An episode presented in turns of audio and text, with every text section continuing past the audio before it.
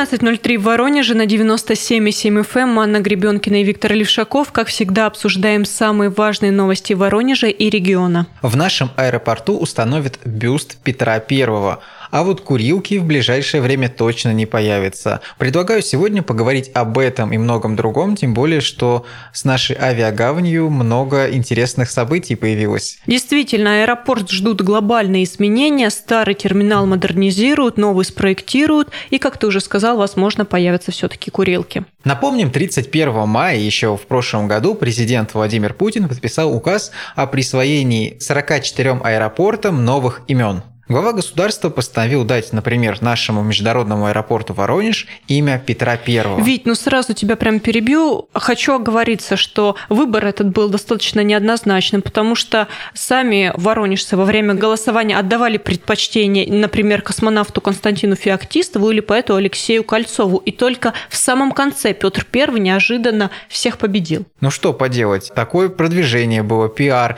И все же нужно сказать, что император, он же не лишний лишний человек для нашего края, он многое значит для нас, многое сделал для нашей истории. Тем более, что вот как рассказал Роман Фроленко, это генеральный директор Международного аэропорта Воронеж, будут ориентироваться не на тот образ Петра, который есть в Санкт-Петербурге, то есть полководца, который прорубил окно в Европу. А на какой же образ? А на того человека, который только начинал свою деятельность, кто только начинал мыслить вот этими новшествами, реформами, кто начал здесь постройку флота. И как отмечают в Воронежском аэропорту, такому образу нужно соответствовать. Именно поэтому начнут реконструкцию багажного отделения, дополнительно установят две стойки регистрации и построят новые выходы на посадку. Ну и кроме того, скорее всего, изменятся и пункты досмотра, чтобы можно было увеличить пропускную способность. Когда все это мы увидим, еще неизвестно, но 9 июня, а это день рождения как раз-таки императора, состоится презентация его бюста на фасаде появится имя Петра Первого, и я думаю, что к этому времени что-то в аэропорту уже поменяется. То есть мы увидим первые изменения, хотя бы косметические. Ведь при всем том, что ожидается много различных изменений, курилки не факт, что появятся в ближайшее время. Скажем даже больше, в 2020 году их точно не будет. Давай дадим слово Роману Фроленко, он сам подробнее об этом расскажет. В существующем аэровокзале мало места для пассажиров, а еще мы туда курилки будем добавлять. Это ну, совсем неправильно по отношению к обычным пассажирам, которые не курят. У нас есть отведенные места за вокзалом. Ну, давайте говорить так, по сравнению с Домодедово, это просто вот два шага, где можно покурить. Никаких сложностей в этом нет. Аэровокзал не такой большой. Поэтому в текущем аэровокзале этого не будет. В новом проектируемом аэровокзале, возможно, мы запланируем. Пока решения по этому поводу нет, но такую возможность, я думаю, что мы оставим. Шесть лет назад курить в аэропортах запретили, однако 12 декабря 2019 года Госдума передумала. В третьем чтении приняли законопроект, разрешающий курение в специальных помещениях, и вот в московских аэропортах подобные помещения уже начали появляться. Но будут ли они в нашем, увидим уже в новом терминале. Кстати, о нем. На проектирование современного терминала в 2020 году будет выделено порядка 150 миллионов. Большая сумма. По планам проектные работы должны быть закончены уже к концу этого года. После прохождения государственной экспертизы начнется и строительство, то есть либо в конце 2020, либо в начале 2021. Предварительно также будет освобожден новый участок под будущий терминал. На это также потребуется около 100-150 миллионов. Строительство аэровокзала будет продолжаться около полутора лет, и, как отмечают в аэропорту, поставлена задача к 350-летию празднования дня рождения Петра I открыть новый терминал. То есть в 2022 году мы будем улетать уже из нового терминала. Да, осталось подождать, в принципе, не так уж много.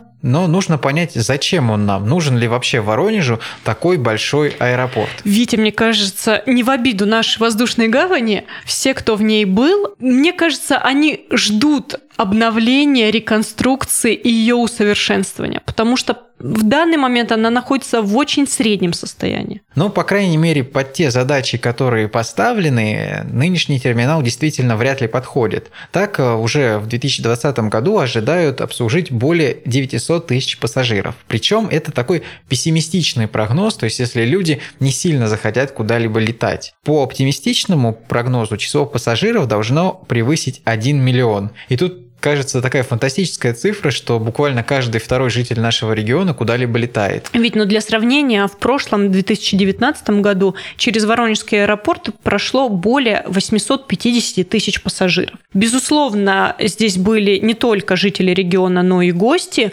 но все равно Конечно, для того, чтобы был рост и чтобы люди пользовались самолетами, нужно понимать, куда они хотят улететь, что им нужно. И без сомнения это какие-то новые направления, в том числе европейские. На пресс-конференции, которая состоялась на днях, нам намекнули, что в ближайшей перспективе у воронежцев появится возможность чартерным рейсом улететь в Барселону. Ну ничего себе, какая хорошая новость. Но вместе с тем э, нас огорчили немножко другой новостью. Если говорить о регулярных рейсах, то пока So.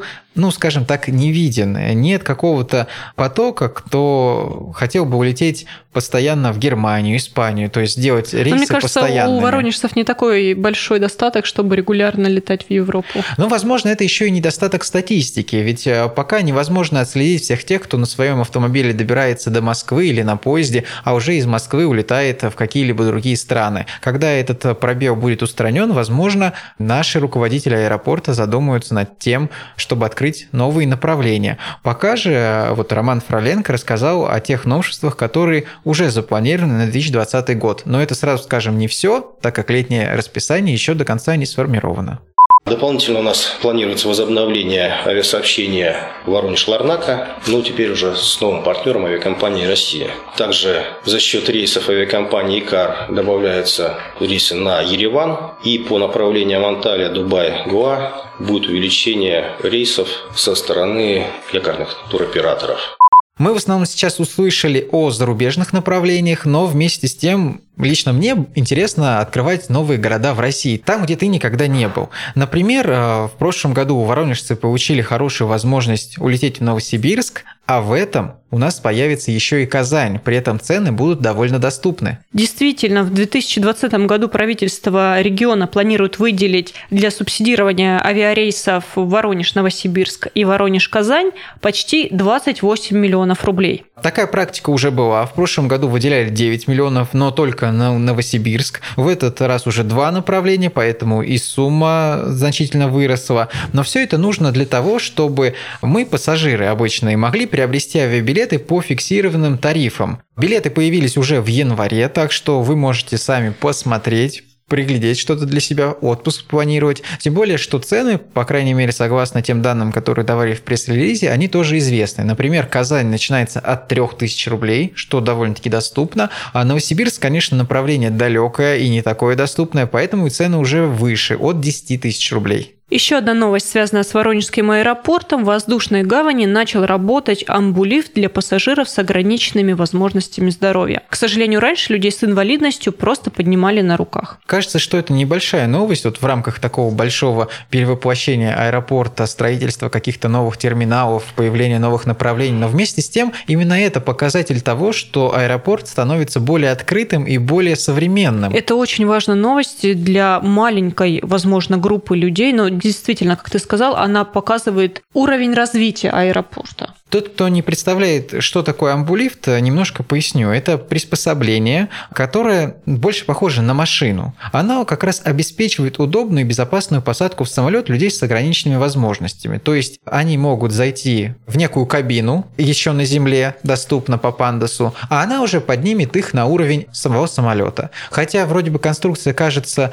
не самой сложной, но на самом деле она очень дорогая и важно, что она вот появилась в нашем аэропорту. Кроме того, в Воронеже могут появиться новые автобусные маршруты в аэропорт, потому что на данный момент добраться до авиагавани можно на, только на автобусах 120А и 49А. Действительно, с 1 декабря неприятная новость такая постигла, что часть маршрутов просто отменили. Да, и многие воронежцы были этим действительно возмущены, потому что с начала декабря отменили часть межмуниципальных маршрутов. Это 9 КСА, номер 27А, 3А, 70А. И остались только два автобуса автобуса. Те 120А и номер 49А, которые остались, вот о чем ты сказал, их тоже сократили, и теперь они ходят э, только до ЖД вокзала и станции придачи. То есть, с одной стороны, в этом есть некая логика. Как нам объясняли, это важно, чтобы связать маршруты. Один вокзал. Ну да, то есть человек приехал на автовокзал, добрался до аэропорта и дальше улетел куда хочет. Но в то же время возникает вопрос, что же делать обычным жителям Воронежа? Им же тоже из разных районов нужно как-то добраться. Получается, сейчас нужно ехать именно там к станции передачи или к ЖД вокзалу, или как-то пытаться ловить эти маршруты на остановках. И вот Роман Фроленко пообещал как раз, что маршруты все-таки либо участятся, то есть будут либо чаще ходить, либо появятся какие-то новые автобусы, но пока, к сожалению, сказать трудно, тем более, что маршрутная сеть только будет разрабатываться для нашего города в перспективе. На этом мы сейчас сделаем небольшую паузу и через несколько минут продолжим наше обсуждение.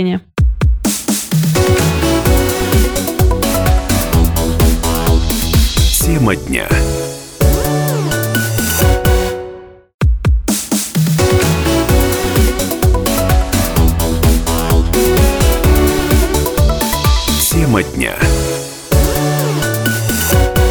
На 97,7 FM эм Анна Гребенкина и Виктор Левшаков мы продолжаем обсуждать самые главные новости Воронежа и региона, и сейчас коснемся медицинской тематики. Ну как медицинской? Я бы Около сказал, что довольно спорно говорить это как о медицине, но с другой стороны, это тоже показатель какого-то качества или вообще состояния сферы. Когда эта новость, я специально держу такую паузу, не говорю, о чем мы будем говорить, да, интригую, можно сказать. Когда она появилась в Телеграме, в других социальных социальных сетях многие воронежцы удивились, как так? Возможно ли такое? Ну, представь сама, Ань.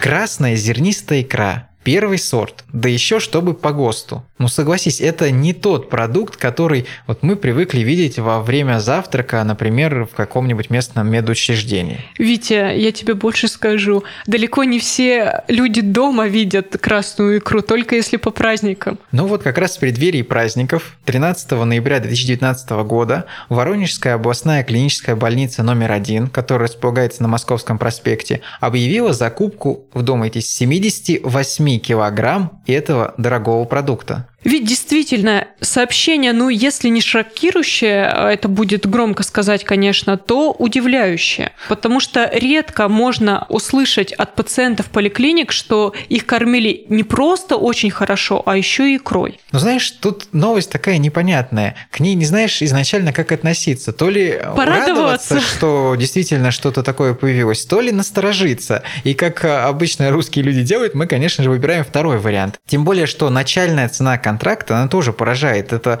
практически полмиллиона рублей. Большая сумма. Получается, что за килограмм икры вначале были готовы заплатить примерно 6,5 тысяч рублей. Ведь, но радует, что к окончанию срока аукциона к 22 ноября было подано 8 заявок, и победитель снизил цену примерно до 262 тысяч рублей. Ну, можно сказать, практически в половину. Да. Нам рассказали о ситуации в пресс-службе регионального департамента здравоохранения, подтвердили, что действительно в конце 2019 года по итогам совместных торгов по продуктам питания в областной больнице образовалась экономия – около 2 миллионов рублей. Вот учреждение решило направить эти средства на дополнительную закупку. В частности, были куплены такие продукты, как рыба, молочные, икра, о которой мы говорим, фасоль, овощи, фрукты и некоторые другие. Ведь, ну если с овощами, фруктами и рыбой все понятно, это, безусловно, те продукты, которые нужны любому человеку, вне зависимости, где ты находишься, в больнице, дома, то, на мой взгляд, икра все-таки выбивается. Ну да, некоторые горожане спрашивали, стоит ли такой все-таки дорогой продукт, можно сказать, деликатес, покупать за счет средств фонда обязательного медицинского страхования. Может быть, мясо нужно было побольше закупить? Ну, в общем... Но тут вопрос все-таки не к нам. Мясо, может быть, и так покупают. Хватает. Быть, трудно пациентам. сказать. В любом случае, действительно, фонд обязательного медицинского страхования – это те деньги, которые формируются в том числе за счет доходов от уплаты страховых взносов. То есть, э, те деньги, которые платит, наверное, каждый воронежец. Есть э, фонде деньги бюджетные, как федеральные, так и региональные. И понятно, что распределять их важно с умом, тратить так, чтобы потом хватало. В закупке в данной говорилось, что нужна именно икра тихоокеанских, дальневосточных рыб, то есть горбуши, и покупать ее решили в банках металлических вместимостью не менее 140 граммов. На самом деле похоже, что действительно решили пациентам устроить такой небольшой что ли праздник. В облздраве также нам добавили, что в рационе больных в течение всего года было достаточно мяса, рыбы, молочных и других продуктов, и поэтому учреждение сочло возможным закупить для пациентов, как мы уже сказали в преддверии новогодних праздников, икру лосося, которая в соответствии с приказом Минздрава входит в перечень продуктов, разрешенных к закупке для питания больных. То есть никаких тут тебе нарушений или чего-то крамольного нету. Да, все сделано по закону и вызывает только один вопрос. Кого же в итоге удалось-то попочивать икрой? Ведь главное не то, что ее купили или сколько денег Кому она пошла? потратили, да, до кого она дошла, скажем так. По официальной информации использовали ее для бутербродов. В течение трех дней 18, 19 и 20 декабря их выдавали на завтрак пациентам больницы, которые не имеют медицинских противопоказаний. Рецепт этих лечебных бутербродов довольно прост. Хлеб ржано-пшеничный, сливочное масло и как раз 20 граммов лососевой икры. При этом отмечает облздрав, что с 18 по 20 декабря в областной больнице номер один находилось на лечении более 900 пациентов в первом корпусе, во втором около 400 и около 70 в перинатальном центре. Действительно, когда мы только увидели новость, она вызывала у нас сомнения, и мы даже обратились к нашим слушателям,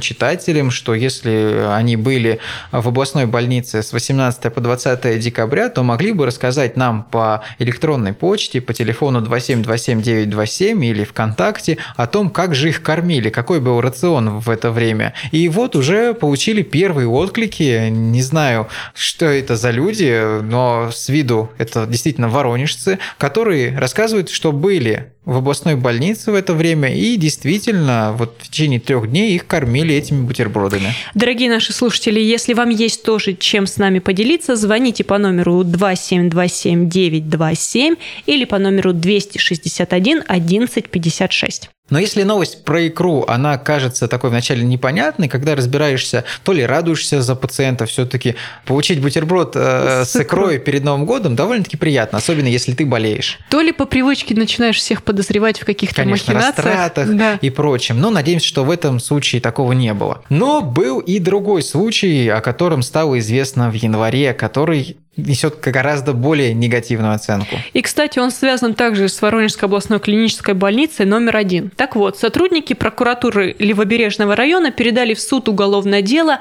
в отношении 57-летнего бывшего заведующего отделением анестезиологии и реанимации. По данным регионального следственного комитета, он с 2015 по 2019 год получил от своих подчиненок взятки на общую сумму 6 миллионов рублей. Свою вину уволенный начальник не признал, и, как рассказывают следователи, заведующему давали деньги, чтобы он увеличивал размер надбавок к окладу и давал возможность постоянно работать в плановых операционных залах, что также весьма существенно влияло на зарплату. То есть получается такая ситуация. Ты работаешь в больнице, хочешь быть хорошим врачом, иметь какую-то практику, ну и зарабатывать хотя бы какие-то деньги, чтобы содержать свою семью. Да, поэтому ты идешь к заведующему отделением и платишь ему денежки. И в такой ситуации ведь оказался не один-два человека. Речь идет о 20 подчиненных. То есть это довольно-таки большой отдел, большое количество людей, которым приходилось жить в таких довольно жутких условиях. Четыре года. Можно сказать, что начальник их просто тиранил, кошмарил, вымогал из них деньги. Но и по сути-то им-то должно было приходиться больше, они должны были получать больше, если бы они не платили этому начальнику, а выполняли бы всю ту же работу. В итоге уголовное дело по статье получения взятки в значительном крупном и особо крупном размере будут рассматривать в Левобережном районном суде. И бывшему заведующему отделением грозит до 15 лет лишения свободы. Мы с тобой сейчас немного подкрепляем такое стереотипное мышление о том, что в нашей медицине все плохо. Витя, а куда деваться от реальности? Конечно, человек, который брал взятки, да еще в таком количестве, в общем, не нам его, конечно, судить, узнаем о том, что же ему в итоге вынесет суд ждут мы довольно-таки скоро.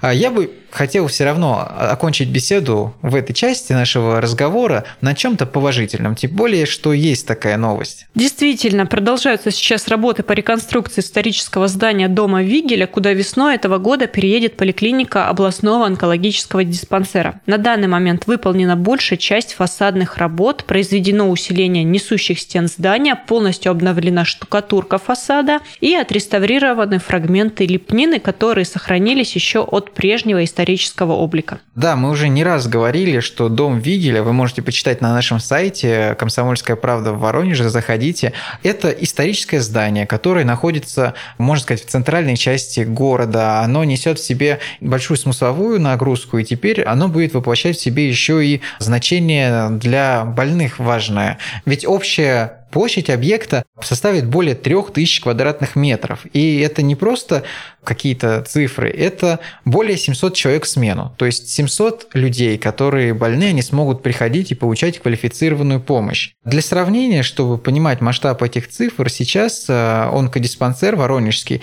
располагается в приспособленном помещении площадью в два раза меньше и рассчитан только на 380 посещений в день. Но по большому счету в два раза увеличится и площадь поликлиники, и количество людей, которых она сможет принимать. В связи с погодными условиями, все-таки на дворе зима, пусть и теплая, благоустройство территории, близлежащие и завершение работ по отделке фасада запланирован на апрель-май 2020 года. Но я думаю, что в данном случае вот эта задержка, она более чем оправдана. Это не просто какое-то здание, обшитое пластиковым венфасадом, все-таки проведены большие работы, результат которых будет напоминать нам об истории нашего города. Сейчас у центрального входа с улицы Войцеховского установлены 13 кованых фонарей. Также внутри здания идет монтаж потолков, электрооборудование, обшивка стен медицинскими панелями. Более того, в здании историческом появится лифт. Его установка уже завершена, также закончились с монтажем системы вентиляции и кондиционирования. На этом мы сейчас прервемся и сразу после небольшой паузы вас ждет обзор культурных мероприятий на ближайшие дни.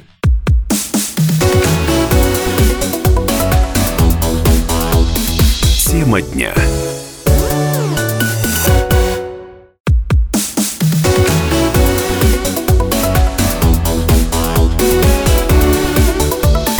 Тема дня.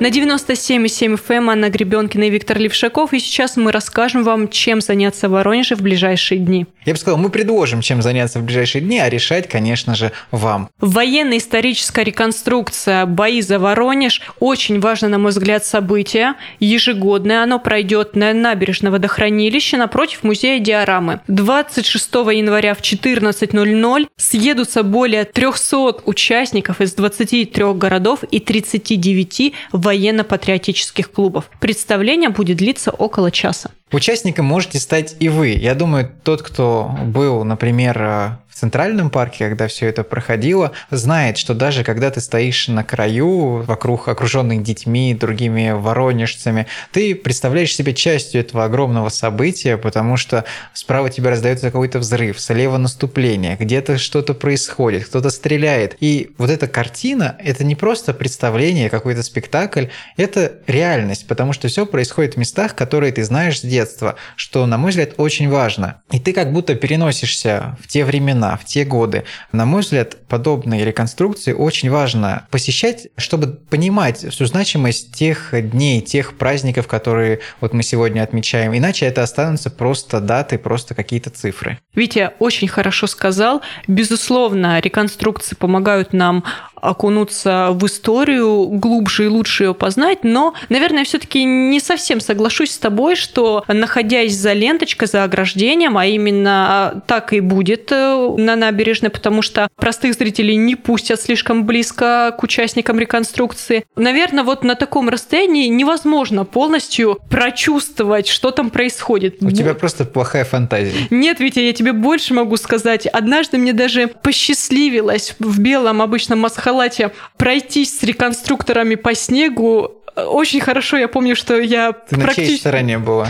На нашей. Даже То если ты бы была вы- солдат Красной Армии. Я была просто человек в белом масхалате, который не выделялся из снега. И мне реконструкторы разрешили пройти рядышком. И я вздрагивала от каждого холостого выстрела. И, если честно, даже будучи погруженной в это пространство, в в эти события, ты не сразу понимаешь, что вообще происходит. Потому что у людей есть э, свой э, сценарий, они много знают об истории, на них специальные костюмы, которые что-то для них значат. И ты просто такой ходишь по снегу и боишься выстрелов. Ну, понятное дело, что нужно какое-то время, чтобы событие тебя захватило. Но я думаю, это должно сработать довольно быстро, тем более, что в этом мероприятии, в этом спектакле, если можно так сказать, принимают участие, например, 9 единиц техники и тяжелого вооружения. Реконструкторы представят пехотные части Красной Армии, Вермахта, Италии, Венгрии. Будет медперсонал и гражданское население, к которому как раз и можно себя отнести в случае чего.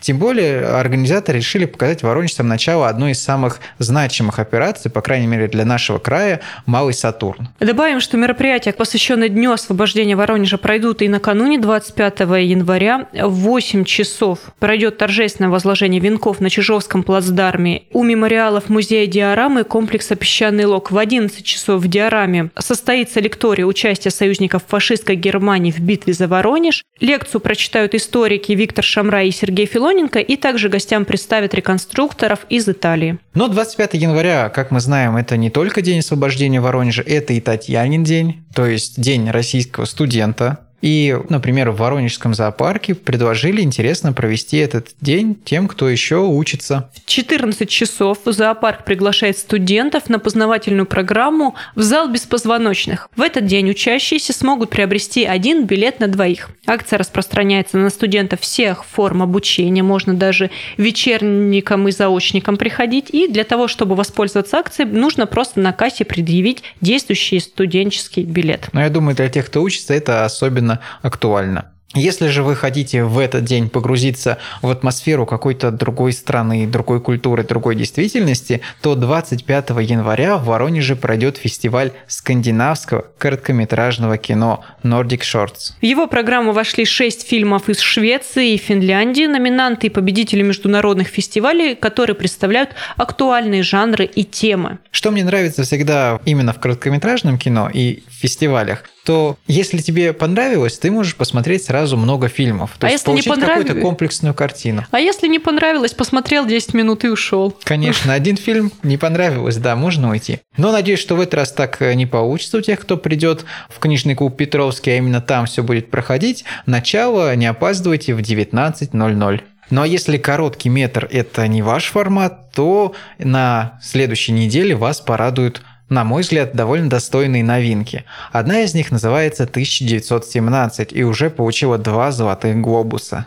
1917 год, разгар Первой мировой войны, и двум юным солдатам поручают смертельно опасную миссию. Они должны пересечь вражескую территорию и доставить секретное сообщение, которое предотвратит неминуемую гибель сотен солдат. Но смогут ли они? Вот в чем вопрос. Фильмов о Первой мировой войне не так много. В основном мы знакомимся со Второй мировой. И Первая мировая, поэтому именно для нас, для отечественного зрителя, немножко находится на таком отдалении, что ли, культурном. Поэтому интересно будет узнать именно эту точку зрения, посмотреть этот фильм. Тем более, что в Лос-Анджелесе как раз накануне прошла ежегодная церемония премии вручала гильдия продюсеров. Считается, что вот именно эта гильдия – это такой главный индикатор Оскара. То есть, кто получает награду от гильдии, тот, скорее всего, может рассчитывать и на вот эту самую главную золотую статуэтку. Например, в прошлом году такая история произошла с «Зеленой книгой». И вот как раз именно фильм Сэма Мэнсона, а он и называется 1917,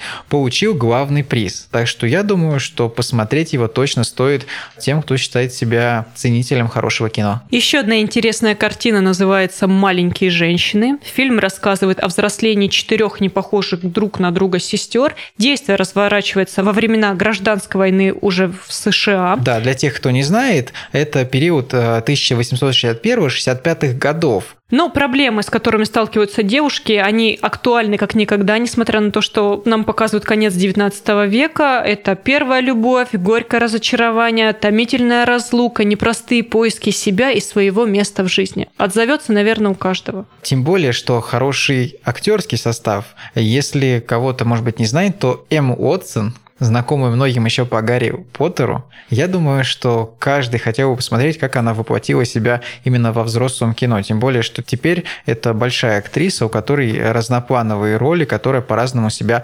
воплощает. Что важно сказать, маленькие женщины уже получили довольно неплохие отзывы, как в России на предпремьерных показах, так и, конечно же, за рубежом. И если вы готовы погрузиться в такую старинную атмосферу со своими нравами, со своими взглядами на жизнь, то на ближайшие ближайшие два часа вам, конечно, подойдет фильм «Маленькие женщины». Любители театра через неделю порадует кинотеатр «Спартак». 1 февраля 18.00 там пройдет показ спектакля «Человек из ресторана» театра «Сатирикон». Да, на киноэкране вы сможете увидеть трансляцию. Это такой подарок для всех поклонников традиционного психологического театра. Все происходит в нарочито консервативном ключе и строится на актерской игре с миллионом тщательно выстроенных деталей и каких-то психологических нюансов. Главное все это потом прочесть. К тому же в этом спектакле артисты чудо как хороши, потому что там играет Константин Райкин, Даниил Пугаев, Анна Петрова, Денис Суханов, Алексей Якубов. Главное быть готовым выдержать три часа с одним антрактом, но я думаю, что это всем по силам. Но если вам ближе классические представления, то можно отправиться в Воронежский театр драмы имени Кольцова. 27 января пройдет спектакль «Солнечная линия». А нужно поспешить, потому что билетов осталось не так много. Если вы хотите увидеть, как герои пьесы Барбара и Вернер, соответственно, муж и жена, будут застаны в такой необычной ситуации. В гостиной своего дома они спорят вот уже много часов подряд и понимают, что после семи лет брака пришли к непреодолимым разногласиям. А 31 января Никитинский театр представит зрителям спектакль «Чернобыльская молитва». Премьера этой постановки состоялась совсем недавно, 17 января, и первые зрители ну, отзывались о нем довольно-таки восторженно. Тем более, что совсем недавно прогремел сериал от HBO который погрузил нас снова в эту мистическую, страшную атмосферу. И вот то, что происходило примерно полвека назад, оно вновь захватило нас, наши мысли, наши сопереживания, и мы можем еще на шаг приблизиться к нему с помощью актеров Никитинского театра. На этом наш эфир подошел к концу. Сегодня с вами были Анна Гребенкина и Виктор Левшаков. До новых встреч!